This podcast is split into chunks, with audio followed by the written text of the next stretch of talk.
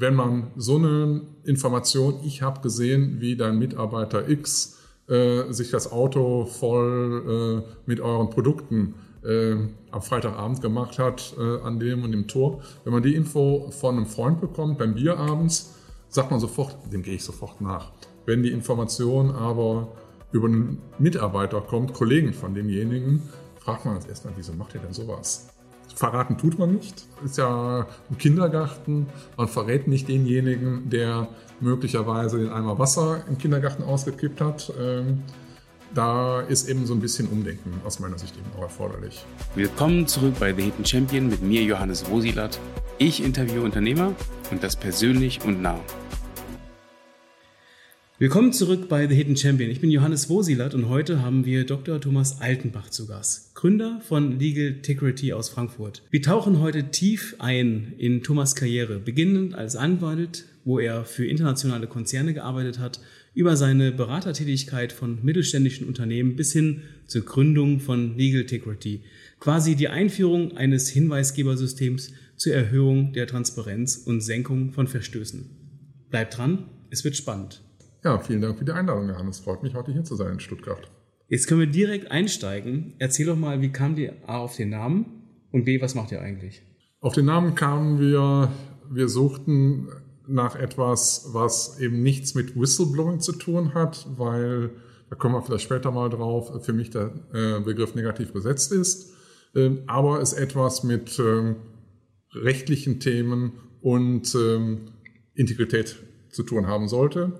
Und äh, auf Deutsch hörte sich das irgendwie nicht gut an. Und äh, da haben wir das Legal vom Recht und das die zweite Hälfte von Integrity genommen und dadurch kam dann die Idee zu Legal Integrity und äh, das haben wir als Marke schützen lassen äh, und äh, sind glücklich mit dem Namen heute. Hast du selber geschützt wahrscheinlich, oder? Selber geschützt, ja. Ja, klar. Selber den Antrag äh, beim Markenamt in München gestellt.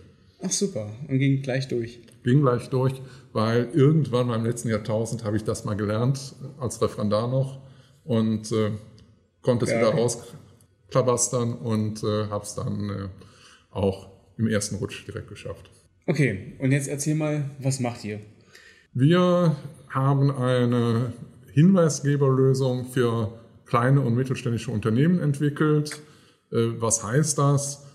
Immer wieder gibt es mal Situationen im Unternehmen, wo Mitarbeitende was beobachten, wo was schief läuft, wo möglicherweise einer der Kollegen irgend manchmal sogar eine Straftat eben begangen hat äh, und äh, sich dann aber nicht traut äh, zu sagen, Chef, ich weiß was, sondern nicht weiß, wie ist die Reaktion, weil das vielleicht auch was Schwerwiegendes war oder man mit einer sexuellen Belästigung nicht in Verbindung gebracht werden möchte und deshalb geschützt äh, dann so eine Meldung abgeben will und das läuft über ein Webtool absolut vertraulich, wenn man will, auch anonym äh, und kann darüber dann äh, dem Unternehmen die Information zur Verfügung stellen mhm. und das Tool hat auch einen digitalen Safe, wo man quasi auch zusätzliche Informationen später noch reinspielen kann oder das Unternehmen auch nochmal rückfragen kann. Hier, ich habe da äh, noch eine Rückfrage. Ist das nur einmal passiert oder öfter? Mhm, okay. Und äh, dann der Meldende sich einfach in das Tool wieder über jedes internetfähige Gerät einloggen kann und sagen kann, ja, das war auch nochmal am letzten Freitag wieder passiert. Mhm. Und das äh, ist etwas, was aufgrund eines Gesetzes alle Unternehmen in Deutschland und der EU mit mehr als 50 äh, Mitarbeitenden brauchen. Das sind 270.000 Unternehmen in der EU, ein Drittel davon in Deutschland, insofern ein großer Markt. Ähm, du hattest schon gesagt, ähm, 2020 hast du damit gestartet.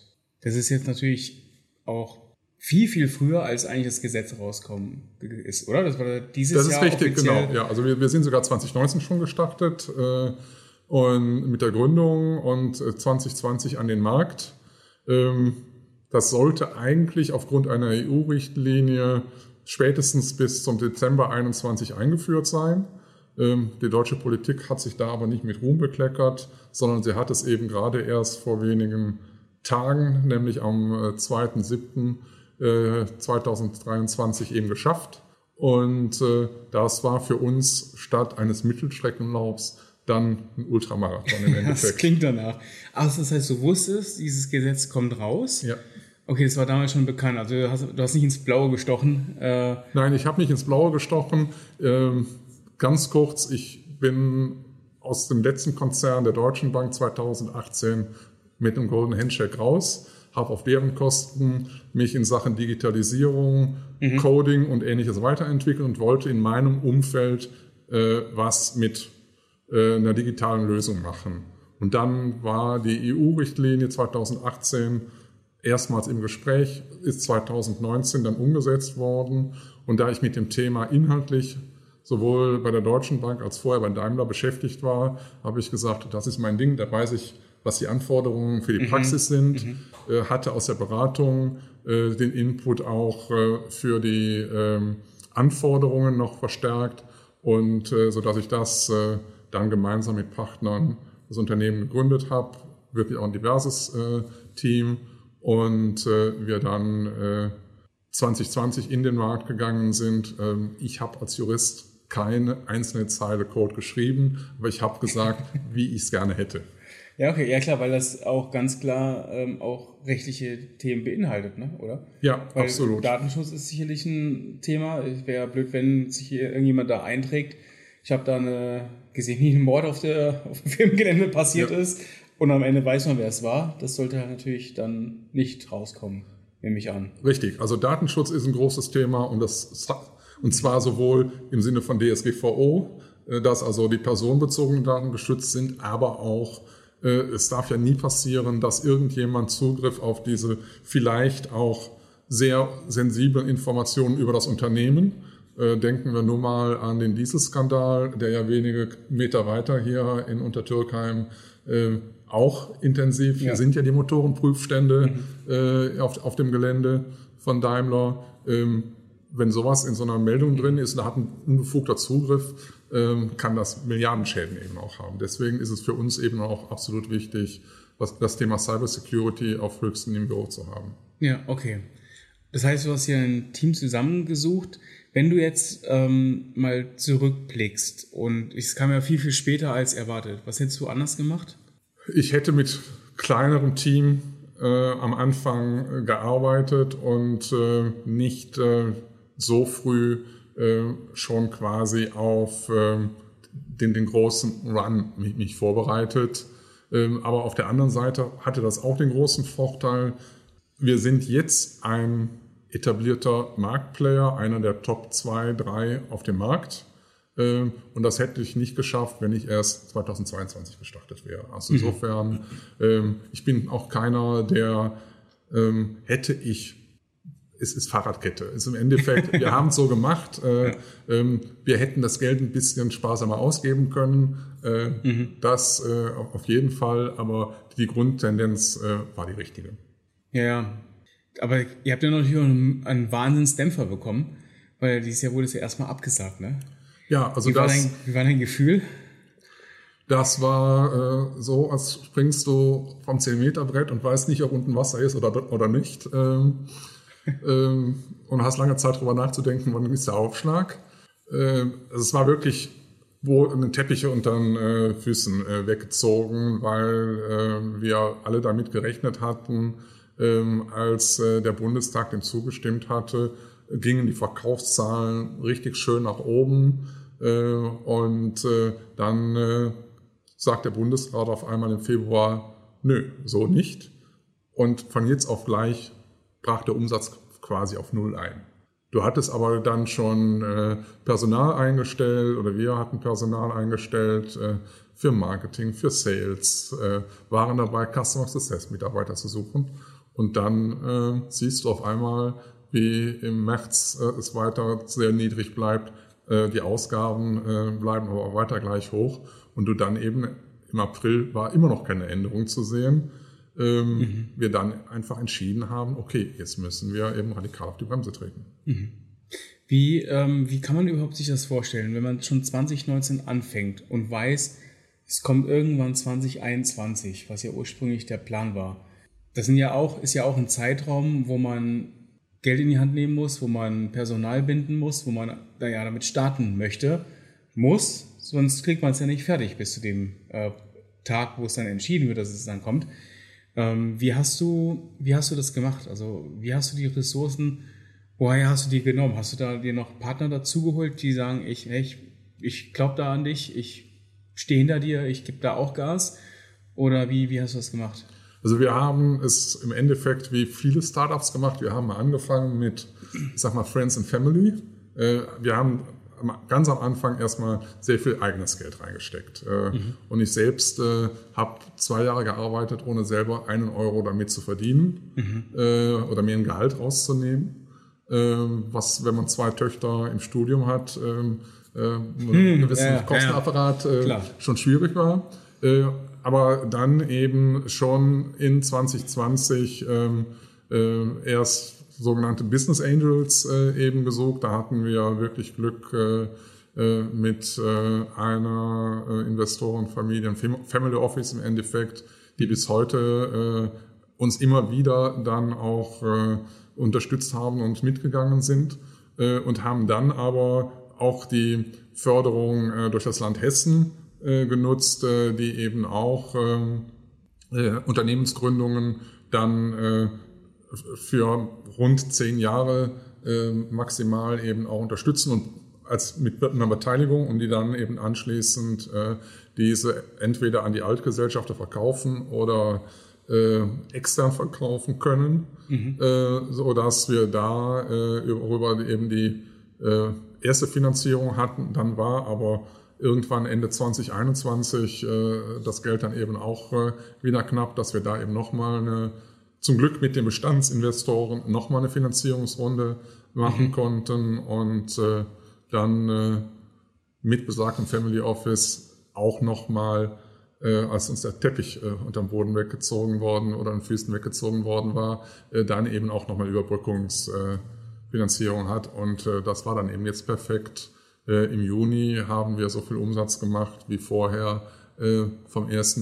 Januar bis zum 31. Mai. Also das äh, ja, Businessmodell ja. ging dann in Los. dem Moment, wo das Gesetz da war, eben wirklich komplett auf und das zieht sich eben zum Glück eben jetzt auch weiter. Ja gut, aber das ist schon ein Risiko ne, gewesen. Also auch, dass sie dann dabei geblieben sind, obwohl eigentlich dann vom Bundesrat kam, nee, ist nicht, wir kippen das. Ja, also das, äh, das war wirklich eben dann äh, äh, Vertrauen äh, in uns äh, im Sinne von, irgendwann muss es ja kommen. Die können es nicht komplett verhindern, sondern es ist nur ein Aufschieben.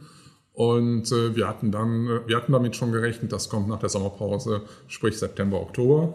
Insofern 2025, war, oder? Das wäre ein guter Witz gewesen, dann hätte es uns nicht mehr gegeben. Aber es kam, also die Planung war eben 23 und äh, dadurch, dass das eben dann jetzt vor der Sommerpause kam, ähm, äh, hat uns das natürlich super geholfen.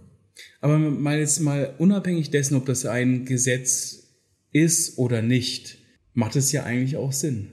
Das macht absolut Sinn, aber äh, gerade was eben solche freiwilligen Investitionen in ja, das Kultur, macht man nicht. Ja. das macht man nicht. Ja, ja. Ähm, da, das ist eben, da, da braucht es leider doch äh, immer noch äh, viel gesetzlichen Druck, auch wenn jetzt äh, viele mhm. gerade wirklich jüngere Unternehmensgründer sagen, das ist mir wichtig, äh, dass ich da in meinem Unternehmen äh, eine entsprechende offene Kultur habe. Äh, wir wollen nachhaltig jetzt nicht nur im Sinne von ressourcenschonend, sondern eben auch ähm, ähm, kulturell nachhaltig unser Unternehmen führen.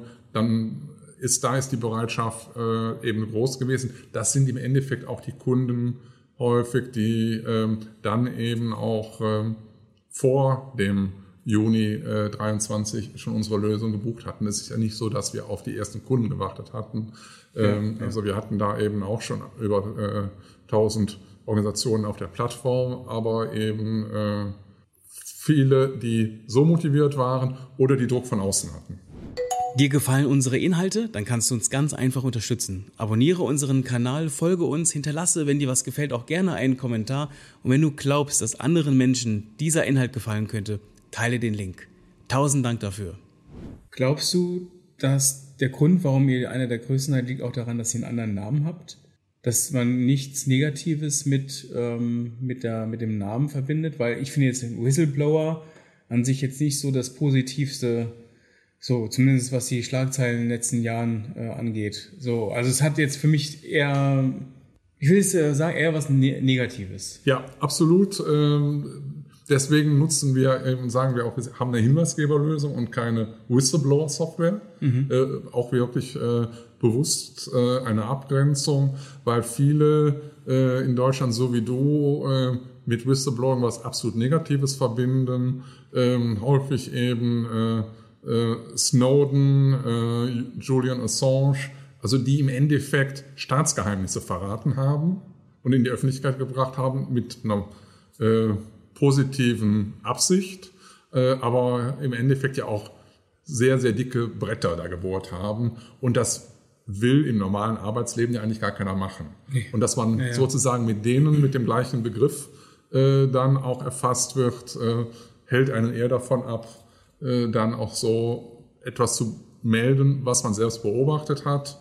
Und deswegen eben Hinweisgeber, weil hier, äh, da ist etwas schiefgelaufen. Und äh, einen Punkt in dem Zusammenhang, äh, wenn man so eine Information, ich habe gesehen, wie dein Mitarbeiter X äh, sich das Auto voll äh, mit euren Produkten äh, am Freitagabend gemacht hat äh, an dem und dem Tor. Wenn man die Info von einem Freund bekommt beim Bier abends, sagt man sofort, dem gehe ich sofort nach. Wenn die Information aber über einen Mitarbeiter kommt, Kollegen von demjenigen, fragt man uns erstmal, wieso macht ihr denn sowas? Und ja, ja, da merkt man, wie man selbst eben auch äh, geprägt ist.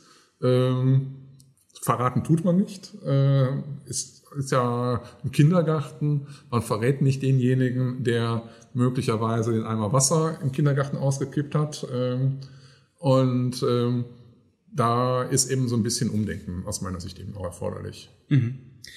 Also ich habe jetzt noch eine Frage. Ähm, ich meine, als Anwalt, man ist ja sehr strukturiert, sehr bewusst. Eigentlich passt so dieses Risikoaffine ja nicht so zu einer Anwaltsperson, sage ich jetzt mal. Also rein aus meinem oder korrigiere mich, wenn ich falsch liege. Also ich glaube, dass das auf den Durchschnittsanwalt schon zutrifft, aber viele sagen mir auch, Thomas, du bist kein normaler Anwalt. Okay, okay. Und äh, das äh, hat sich vielleicht auch darin geäußert, ja, okay. dass ich mit 56 gesagt habe, ich mache mal was ganz anderes.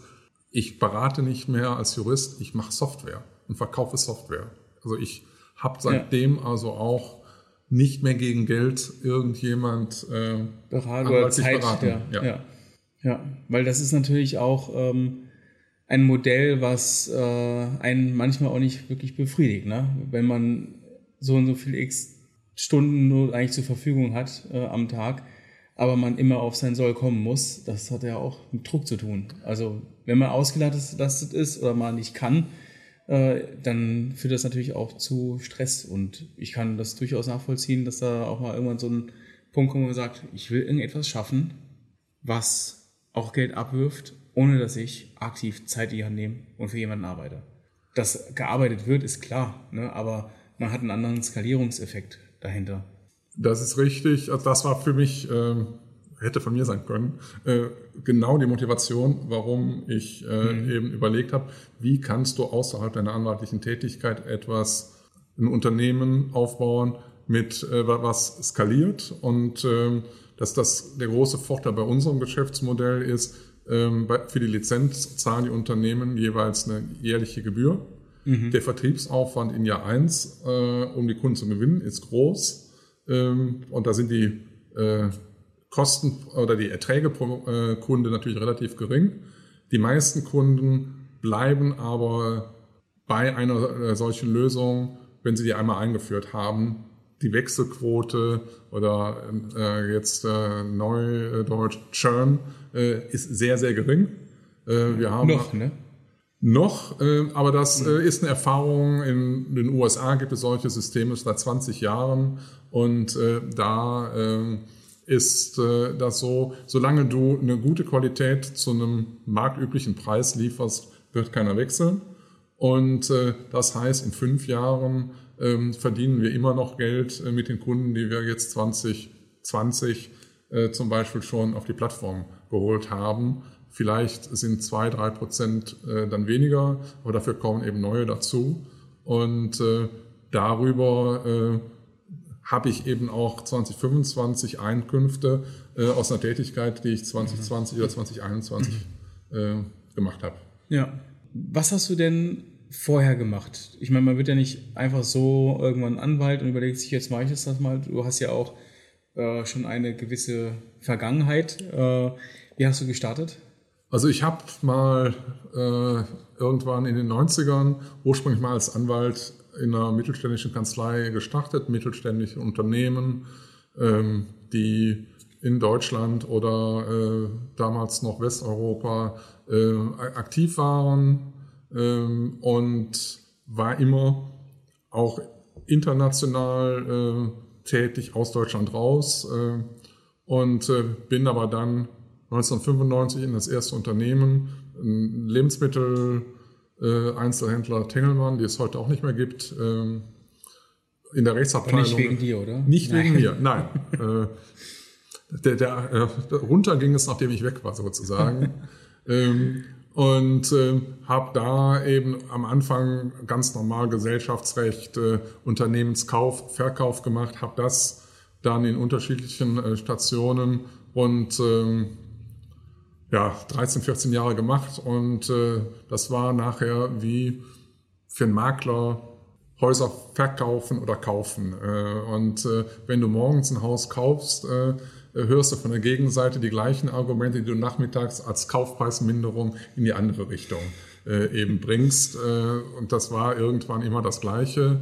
Äh, und dann bin ich dann 2008 zu Daimler hier nach Untertürkheim und äh, sollte da das Legal Risk Management, das gab es damals in Deutschland nicht, aufbauen. Das war okay. etwas, was mich reizte. Ähm, also man sieht, ich bin damals aus dem Ruhrgebiet hier nach Stuttgart äh, ohne Familie äh, und dann immer gependelt äh, zwischen dem Ruhrgebiet und hier mhm. von Montag bis Freitag äh, und einfach mal der Reiz des Neuen. Äh, also war auch eine krasse Strecke. Ich meine mal, ebenso pendeln zwischen Ruhrgebiet und Stuttgart ist natürlich auch eine Nummer. Ne? Damals war die Bahn Aber, relativ zuverlässig. Ah, okay. Also ich bin äh, Ach, okay, morgens okay. um 6.13 Uhr ab äh, Duisburg Hauptbahnhof los und habe um halb zehn hier am Schreibtisch gesessen. Also das äh, hat äh, funktioniert, war, war natürlich mit früher Aufstehen verbunden, aber das waren dreieinhalb Stunden. Wann war das? In welchem? Äh, 2008. Ah, okay, 2008. Weil ich habe gerade überlegt, also ist schon länger her. 1990 gab es da schon Laptops. also, ja, die gab es aber dann eben zu der Zeit. Äh, und äh, das dick, ja. ja. funktioniert. Ja, aber 2008 ist natürlich auch, äh, ich, ich war gerade gedanklich noch weiter in der Vergangenheit. Okay, nee, aber dann kann man ja auch im Zug dann arbeiten. Das ist dann, oder konnte man sich beschäftigen ja. zumindest. Und da kam ich eben dann mit dem Thema Compliance äh, etwas un äh, vorhergesehenen äh, Berührung, weil der äh, Leiter der Rechtsabteilung auf einmal auf das Thema Compliance in der Zeit zwischen Vertragsunterschrift und äh, dann meinen Start bekam und sagte, und Sie kümmern sich dann für mich dann auch noch äh, um den Compliance-Bereich. Ich traue denen nicht. Ich möchte mal wissen, was man da eben noch besser machen kann. Äh, äh, der, der, der Bereich läuft äh, aus Sicht des Vorstands nicht so, wie er soll. Und so bin ich zu dem Thema Compliance gekommen, als jemand, der auch in dem äh, Unternehmen ja. absolut unbekannt war. Und äh, das äh, hat dann aber so super viel Spaß gemacht, dass ich da dann nicht mehr weggegangen bin. Von dem Thema zumindest. Ja, okay, vom Unternehmen dann schon, ja. Von dem Unternehmen schon. Ja. Wenn man Compliance macht, dann tritt man eben dann irgendwann auch Kollegen mhm. äh, Höhergestellten äh, dann auch mal auf die Zehen, ich will nicht sagen auf die Füße, aber zumindest auf die Zehen. Und der eine kann gut damit umgehen, der andere weniger. Und dann muss man dann irgendwann mal auch äh, sagen, ziehe ich meinen Fuß zurück oder stelle ich mich richtig drauf, äh, weil so geht's nicht. Mhm. Und ähm, das war dann ein Moment, wo ich dann äh, äh, gesagt habe, ich habe hier in dem Unternehmen jetzt äh, mir doch den einen oder anderen Feind geschaffen, dann ist es besser, da nochmal zu gehen. Mhm. Ja, kann ich mir vorstellen. Dass man da äh, auf gewisse Füße äh, treten muss auch, ne, weil es ja auch ja. letzten Endes der Job ist, aber einem selbst das aber nicht äh, behagt, ne? So ist ja, es, ja. Weil das ist ja, auch irgendwie negativ behaftet wiederum. Und wer macht das schon gern? Ja, so. Ja, auf der anderen Seite, äh, ich habe immer, dass das Unternehmen als Ganzes und die Eigentümer, die Aktionäre äh, gesehen, daher kommend. Ich habe mal eben wirklich bei einem inhabergeführten Konzern angefangen, wo mhm. mein Chef mir sagte, jeder Euro, den jemand anders betrügt, stiehlt, fehlt dem Chef, äh, oder er sprach vom Prinzipal, äh, im Portemonnaie. Und äh, das Gleiche gilt natürlich auch für die Aktionäre. Wenn äh, Mitarbeiter, äh, Führungskräfte in die eigene Tasche mhm. wirtschaften, mhm. Äh, fehlt das irgendwo anders. Und äh, das ist der Job, einfach dafür zu sorgen, dass sowas möglichst wenig passiert. Und dann bist du da weg und hast direkt äh, was gefunden, ja, was das war, der Grund war, in die Selbstständigkeit zu gehen? Oder nee, das war, ich bin äh, zwei, Ende 2012 weg äh, bei Daimler und äh, äh, war schon in der Freistellung, als äh, äh, bei der Deutschen Bank ein großer Skandal war. Da haben 500 Polizisten die Zentrale in Frankfurt durchsucht und die suchten, ich sag mal, einen Feuerwehrmann, der ihnen hilft, äh, in Deutschland wieder in dem Rechts- und Compliance-Bereich äh, Vertrauen aufzubauen und bin dann eben äh, dahin, war so ein bisschen eine Überlegung, ob man es tut oder nicht, weil mein Vorgänger war in dem Zusammenhang 14 Tage in Untersuchungshaft und dann überlegt man sich schon, willst du den Job übernehmen oder nicht. aber ich habe dann durch Gespräche eben rausgefunden, warum das passiert war und ähm, mir war klar, in die Situation komme ich nicht. Okay. Äh, weil wir hier. Sonst hätte ich gesagt, wieder mutig gewesen. Ja, ja also es war zu gewissermaßen äh, mutig, äh, weil das war schon, da habe ich mir auch vertraglich äh, das entsprechend absichern lassen, weil das war schon ein Steuersitz. Ähm, aber das haben wir alles gut hinbekommen. Da haben mir die Erfahrungen hier in Stuttgart äh, äh, eben wirklich auch weitergeholfen. Wie geht mhm. man vertrauensvoll mit einer Staatsanwaltschaft, mit einer Aufsichtsbehörde um? Äh, um da als verletzlicher Partner zu sehen und das angesehen zu werden. Und das haben wir auch relativ schnell in dem ersten Jahr ähm, geschafft. Äh, ja.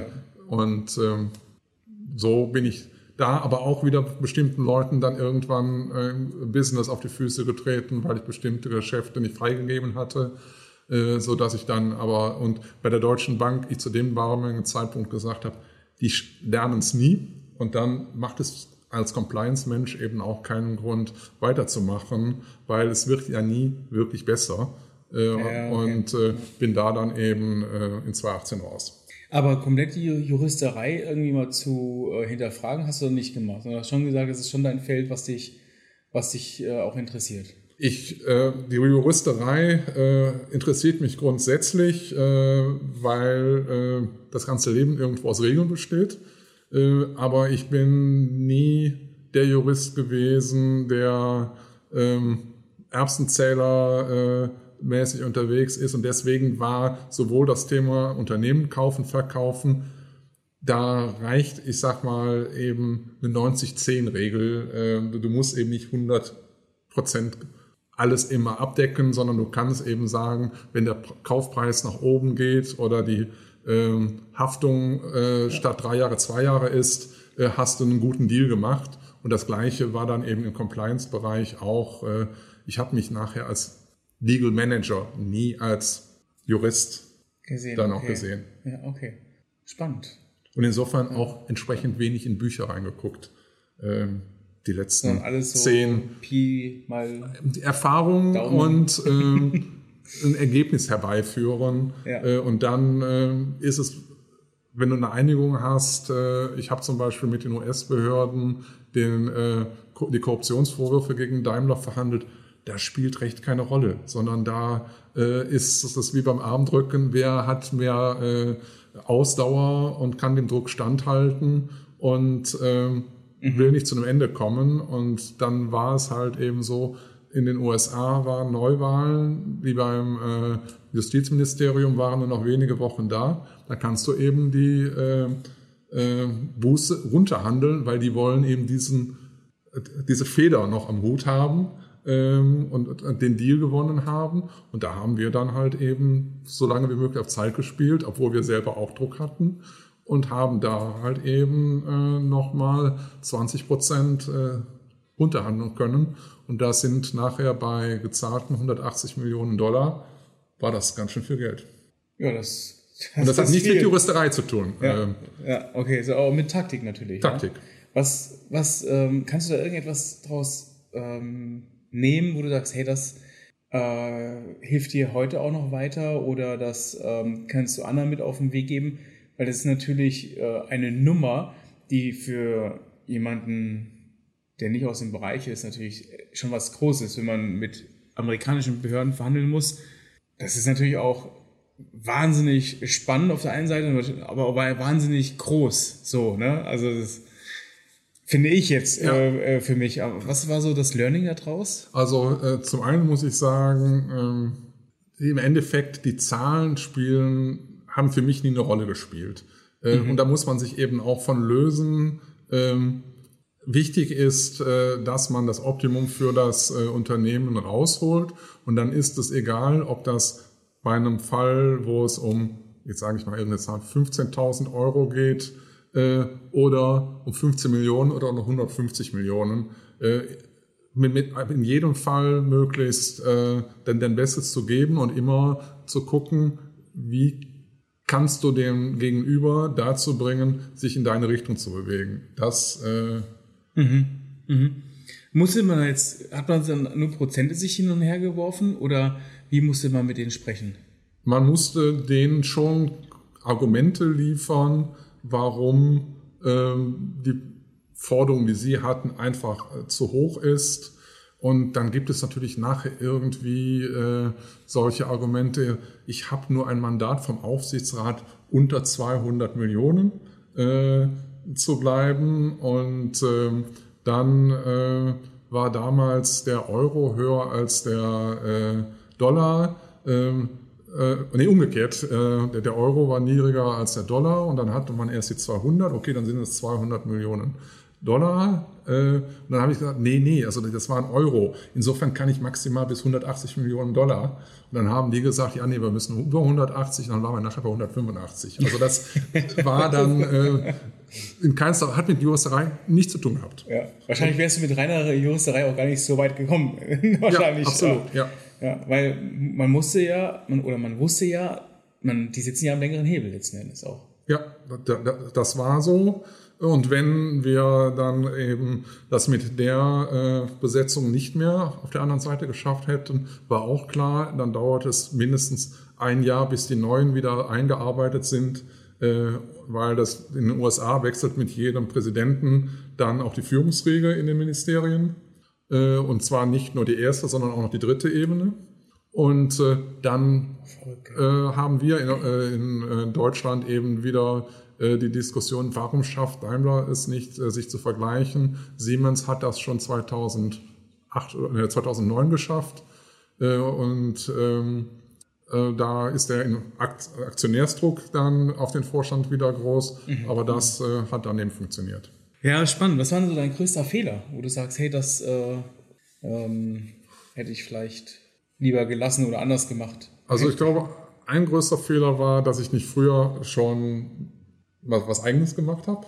Mhm. Ähm, aus den Erfahrungen jetzt äh, der letzten ja, fast vier Jahre, äh, weil äh, die, das unternehmerische Handeln und Agieren äh, ist etwas, was äh, ich was mir Spaß macht und äh, was jetzt auch die Erge Ergebnisse zeigen gut kann. Mhm. Ähm, ich könnte dir aber nicht sagen, wann ich es hätte früher machen sollen. Das äh, jetzt kam ja erst. Es, ist kam, so, es hätte aber ja auch andere ähm, Gelegenheiten ja. gegeben. Äh, ich habe es schon mal kurz in der Zeit zwischen äh, Daimler und Deutscher Bank äh, als Berater versucht, ähm, aber damals äh, eben ähm, die, war die Einschätzung falsch, dass mittelständische Unternehmen für Compliance Geld ausgeben. Mhm. Zu dem damaligen Zeitpunkt war der gesetzliche Druck eben noch nicht da mhm. und okay. äh, den gibt es heute. Ja, wenn kein Druck da ist, wird auch nichts gemacht. Aber findest du nicht auch, also mal eine kritische Frage, ähm, dass schon zu viel festgelegt wird? Also zu viel von der Politik. Ähm, es soll jetzt ja auch keine politische Diskussion werden, ja. äh, weil da steige ich eher aus, äh, weil ich so tief nicht drinstecke. Aber glaubst du nicht, dass ähm, man auch ein bisschen für jedes Gesetz, was kommt, auch irgendwann eins auch mal abgeschafft wird, weil das passiert ja meistens nicht. Da bin ich absolut bei dir und ähm, wo ich auch ähm, die Belastung deutlich äh, zu groß sehe, ist dann, was das Thema Dokumentation äh, angeht, ähm, Prozesse beschreiben. Äh, also da äh, findet zu viel Bürokratisierung aus meiner Sicht statt, äh, mhm. weil ähm, es wird sehr viel gefordert, aber es wird nahezu nichts kontrolliert. Ähm, und warum soll man das alles dokumentieren, wenn keiner da ist, der es nachher braucht? Ähm, das äh, ist, ist etwas, äh, was, egal ob das DSGVO ist, äh, viele Themen, die dazwischen kommen, gekommen sind, ähm, Hinweisgeberschutzgesetz eben auch, äh, dass man die äh, Vorgänge drei Jahre in jederzeit abrufbarer Form aufbewahren muss. Ähm, wofür? Äh, die Unternehmen sollten selber entscheiden können, wie lange sie es aus ihrer Sicht aufbewahren müssen und wollen. Und ähm, das ist etwas, wo man die Unternehmen deutlich entlasten könnten, wenn man bei der Dokumentation deutlich weniger machen würde.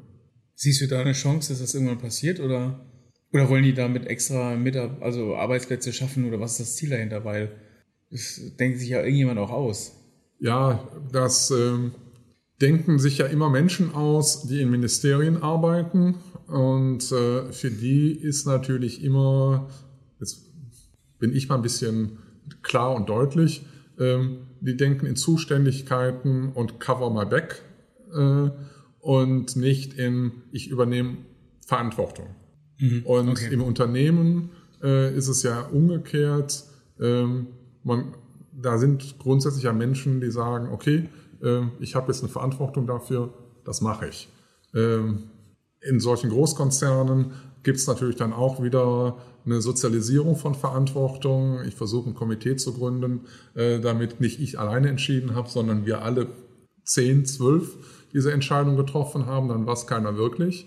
Äh, aber das äh, ist etwas, was insbesondere ja wieder den deutschen Mittelstand beeinträchtigt. Da sind ja Unternehmer, die die Verantwortung bewusst übernommen haben, die mhm. ihr eigenes Geld investieren mhm. mhm. äh, und äh, die dann eben auch sagen könnten, so mache ich das und wenn mal was schief läuft, trage ich auch die Verantwortung dafür. Ja, Skin in the Game. Absolut. Ja, das fehlt leider. Ja. Und äh, insofern kann ich eben eigentlich auch nur jeden ermutigen, wenn er eine Idee hat, wo er meint, äh, äh, sein eigenes Geschäft daraus äh, aufbauen zu können, äh, die Idee zu verfolgen, zu checken äh, mit anderen, ist das wirklich äh, etwas, wofür Menschen Geld ausgeben? Ähm, denn darum geht es im Endeffekt. Äh, und dann äh, das wirklich eben noch umsetzen, weil es gibt so viele Unterstützungsmöglichkeiten, äh, Förderungen, dass, wenn man gründen möchte, äh, kann man das auch tun. Hier in Deutschland? ja, absolut hier in Deutschland. Ja. Also ich äh, habe da nur sehr positive Erfahrungen gemacht. Es ist natürlich schwierig, wenn man irgendwo auf der Schwäbischen Alb sitzt und versucht da äh, ein entsprechendes Umfeld zu finden. Das ist natürlich um Hochschulen herum äh, in größeren Städten deutlich einfacher als äh, ja. in äh, dann eben eher ländlichen Gebieten. Was, was glaubst du, müsstet man, wie, wie, wie kriegt man mehr Verantwortung an die Person getragen, die in der Politik hocken? Also warum, äh, du hattest vorhin von Cover the Back äh, gesprochen, warum versucht man sich immer wieder irgendwie eine weitere Sicherheit zu holen, weil eigentlich haben die doch kein Risiko. Oder doch? Also ich habe von den äh, Menschen im Ministerium gesprochen, die diese Gesetze schreiben, weil das schreibt ja nicht der, äh, der Politiker im Bundestag, äh, sondern ja, okay, okay. die, die im Ministerium, die als Beamte ja nicht kündbar sind, äh, nur aufpassen müssen, dass sie keine äh, goldenen Löffel stehlen. Und ansonsten geht es ja nur darum, keine Fehler zu machen, damit man eben immer weiter befördert wird. Äh, bei den Politikern äh, sehe ich keine Korrektivmöglichkeit. Weil, jetzt sind wir doch in der Politik. Verdammt. Äh, verdammt, aber ich, ich, Aber es ist halt so nah dran, ja. Ja, ich rede, ich rede auch weiter. Ähm, wir haben zu viele Beru- Berufspolitiker, die nie, nie was anderes gemacht haben, außer äh, Politik. Gucken wir uns doch diese, Herrn Scholz, äh, Herrn Lindner, ähm, Ricarda Lang, wie sie alle heißen, die haben nie mal zehn Jahre in ihrem Leben außerhalb eines politischen Umfelds Geld verdient. Und die können auch nicht wieder zurück. Ähm, Insofern müssen die sehen, dass sie in diesem Mikrokosmos äh, der Berufspolitiker bleiben können. Und dann, warum sollen die dann Verantwortung übernehmen? Ein, ein gutes Beispiel habe ich, möchte aber keine äh, Namen nennen. Ähm, ich habe einen Politiker begleitet im Bundestag und ähm, ich wusste, dass er selbst ähm, auch aus der Juristerei kommt, ähm, hat eine äh, Kanzlei, sein, ähm, seine Familie, sein Vater hat einen großen mittelständischen Betrieb. Er selbst ist ähm, Investor und steckt also in vielen Unternehmungen drin. Und da habe ich ihm das total abgenommen, weil ich wusste, der kann wirtschaften, der, der Ja. kann, der kann sein Unternehmen führen, der kann, der steckt noch in anderen Unternehmen drin, steckt noch im Familienunternehmen drin und macht im Bundestag sein Ministerienamt, was echt krass war. Also ich bin noch nie an diesem, also noch nie in meinem Leben so viel Kilometer gelaufen an diesem Tag, wo ich mit ihm unterwegs war. Doch, ich bin einmal auf die Zugspitze spaziert. Ja, okay, das, das, Das war, war weiter. Das war weiter. Aber von meinem Müdigkeitsgrad her war das schon echt krass, weil die hatten so ein Pensum gefahren. Aber er müsste das rein theoretisch nicht. Aber er hat gesagt, er will bewegen. Und das fand ich super spannend. Ähm, dass es gab auch den, ja. Ja. Er er hat jetzt natürlich das Amt abgegeben, also er macht es jetzt nicht mehr. Ähm, ich kann es auch irgendwie verstehen, aber Also mir fällt aus Hessen auch einer ein, der leider sehr krank ist, äh, der auch als Staatssekretär genauso agiert hat. Ja. Äh, Aber das sind leider absolute Ausnahmen. vielen Dank. Sehr gerne. Hat mir viel Spaß gemacht, Johannes. Mir auch. Das war's mal wieder. Vielen Dank, dass du dabei geblieben bist. Besuch uns gerne auch auf unserem Instagram-Account at TheHiddenChamp oder vernetze dich mit uns auf LinkedIn unter The Hidden Champion. Neben unseren langen Interviews posten wir regelmäßig knackige Kurzbeiträge, die dich natürlich auch zum Nachdenken anregen sollen. Lass dich inspirieren und nimm das eine oder andere Thema auch für dich mit. Denn hier gilt, lerne von den Besten und mache nur so viele Fehler wie wirklich notwendig. Kennst du jemanden, den du hier auch gerne mal hören möchtest? Dann schlage ihn uns vor, vielleicht findet sich dein Vorschlag hier wieder. Bis zum nächsten Mal, dein Johannes.